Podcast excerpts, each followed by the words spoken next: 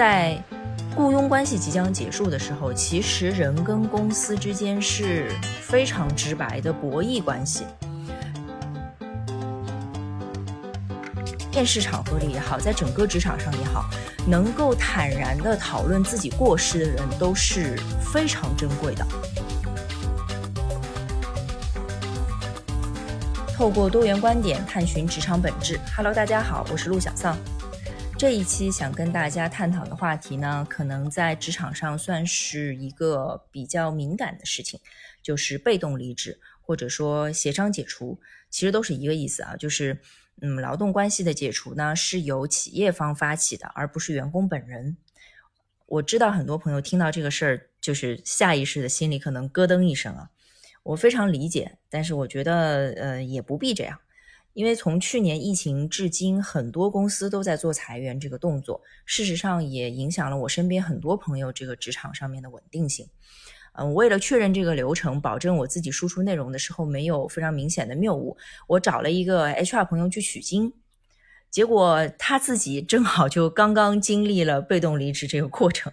啊，现在已经顺利去新公司上班了。我就觉得这个事儿其实真的已经相当普遍了。啊，更加值得我们把它当成一个专门的话题拿出来探讨一下。呃，我想先提一个点啊，其实，在招聘活动的实操层面上，很难去判别一个被动离职的事例到底是因为职位变动，还是因为个人工作表现不佳。那我想跟大家分享的就是，即使真的是个人工作表现欠佳，也不要紧。那我们每个人在职场上面或多或少都会碰到这种事与愿违的时候。我们也不必害怕，就勇敢的学习如何去面对就好了。呃，我们这个事儿呢，就从一位朋友来找我咨询被动离职开始说啊。呃，每家公司去找员工提这个事情的时候呢，会采用各种各样的方式。呃，但是一定有那么一个比较重要的时间节点，会由人事或者是业务部门的老板呢来提醒员工，是时候做一个关键决策了。这个话一般来说啊，就是我总结下来话术是这样的，就是啊，他会说你要考虑一下以后工作的背景调查。这话是什么意思呢？就是提醒你应该做个决定了，到底是要拿赔偿金呢，还是要主动提离职，或者我们。翻译成大白话吧，就是要钱还是要面子。如果说你打算要赔偿金，那企业跟员工谈到这一步的时候，其实已经做了万全的准备，就是说他是打算赔这笔钱的。如果你要拿呢，呃，基本上拿得到。但是，一旦这笔钱打到你个人账户了，那以后的背景调查电话打到这家公司来，所有人都会说实话，就是这位同事跟我们是协商解除的，啊，他是被动离职的。这个就嗯，看你愿不愿意带着这个事实出去找工作嘛。如果说主动离职呢，嗯，我知道很多朋友在这种时候就很生气，就这口气是咽不下去的。就是明明是你跟我提的，你该赔我钱，为什么你要暗示我叫我自己提呢？你是想给自己省钱吗？嗯，我很理解，我我我确实能够感同身受这种愤怒，但是我觉得在。雇佣关系即将结束的时候，其实人跟公司之间是非常直白的博弈关系。这个时候，人如果能把自己的情绪暂且放下，客观的考虑这个问题的话，其实是比较容易得出最优解的。嗯，其实真正应该考虑的问题是我作为一个个体，更想要这笔赔偿金，还是更想规避被动离职这件事情对我将来职场上经历的一个负面影响。嗯，如果是用这个角度去思考问题啊，我相信很多朋友就不会一时冲动，然后啊被迫承担自己承担不了的结果了。嗯，接下来呢，我们就要说，假设说啊，如果被动离职这件事情既成事实了啊，找我咨询的这位朋友，那总是要继续看机会的嘛，所以他在职场上紧接着要面临的一个问题，就是他要去参加啊下一任雇主的面试。这个时候，很多朋友就会有一个疑问：说我能不能赌一把？万一我的这个下家他没有背景调查，或者说呃背调做的不详细，就让我把这个事混过去了呢？我的建议是，千万不要这么想。即使是你隐瞒成功啊，呃，稍微有一点规模啊，人事方面有一些体系的公司，都会在聘用意向书或者是劳动合同里面明文规定。如果求职者在面试期间提供的信息有刻意隐瞒或者不尽不实的情况，公司随时有权终止劳动合同。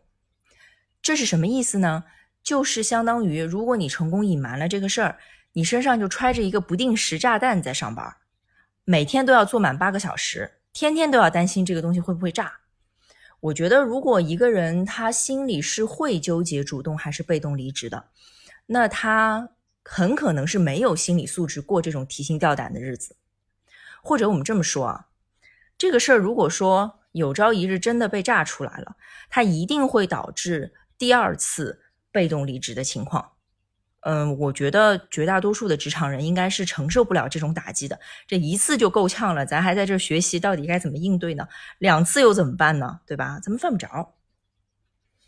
嗯。如果说我们现在已经能够达成要主动告知的共识，然后我就想给一个比较实际的建议了，就是我们怎么样能把被动离职这件事情对自己职业生涯的伤害降到最低呢？其实就是在面试中啊，你有一个机会主动的把这件事情当成案例分享给你的面试官。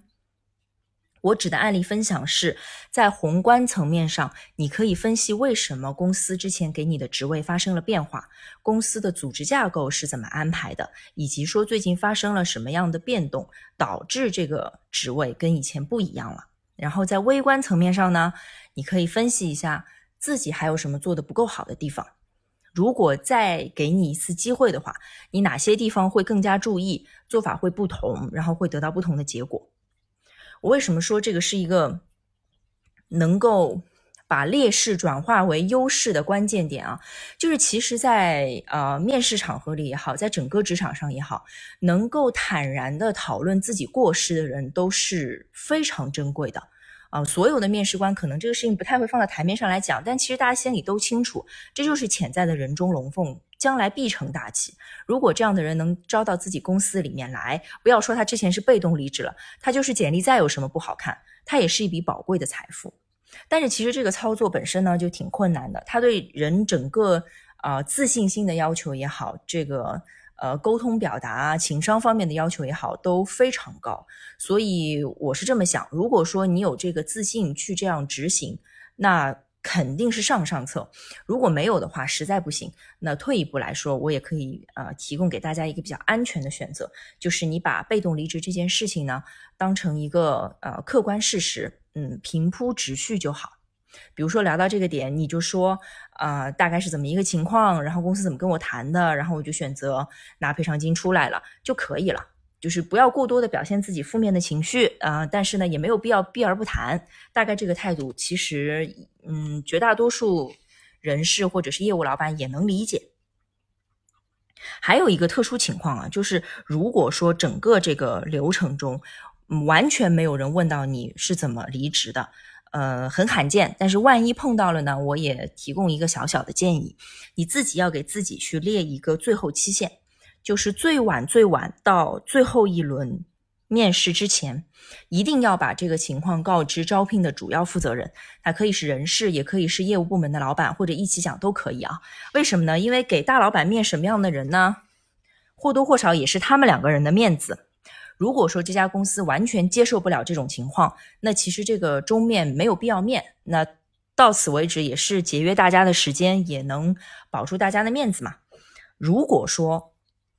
这家公司能接受这样的情况，那其实终面之前是一个机会，嗯，算是一个最后的时机吧，让这两位招聘的主要负责人呢，能够告诉大老板一声啊，我们这个候选人，我们这个求职者是这样的情况，让大老板心里有个数就可以了，这也算是一种最基本的尊重吧。嗯，最后呢，我想谈一谈我个人对于被动离职这件事情的看法。要我说啊，这个事儿其实特别简单，就是一个职业经理人主动离职，是你不要公司了；被动离职呢，是公司不要你了。我们对比到感情生活里面，相信大家都能明白。嗯，其实不管是 你被甩了，还是别人甩了你，这个日子肯定是要照过的，下一个还得照找嘛。我是不建议大家过多的去提醒自己被甩了呀，或者被开了呀这种特别负面的表达。嗯，如果说我们能从被动离职这件事情里面啊，得到坦诚面对自己的勇气，然后培养了相应的心理素质，然后也有一个事例可以警醒自己，时时刻刻在职场上要认真负责、支棱起来，好好的，那我觉得就是好事。从长远的职业发展来说，早点学会这个，一定比晚点学会要好。我祝愿大家每一个人都能做一个理智、冷静、步步为营的职场人。这样的话，遇到再大的事情，其实都能过得去。然后职场上的路呢，也会越走越宽。好，今天我们就聊到这里。希望透过今天的观点分享，我们能一起离职场本质更进一步。感谢你的收听，我们下次再见。